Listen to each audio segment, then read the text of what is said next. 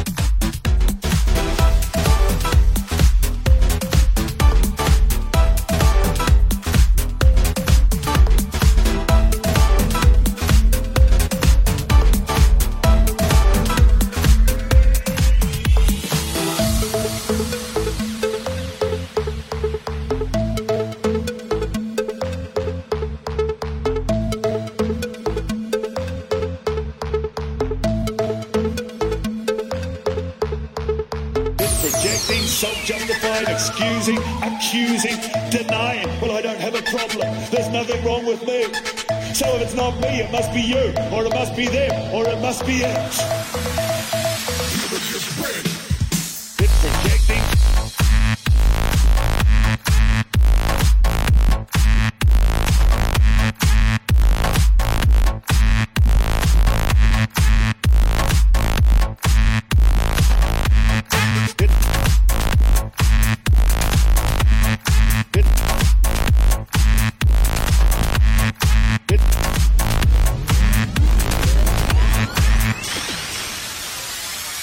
It's projecting.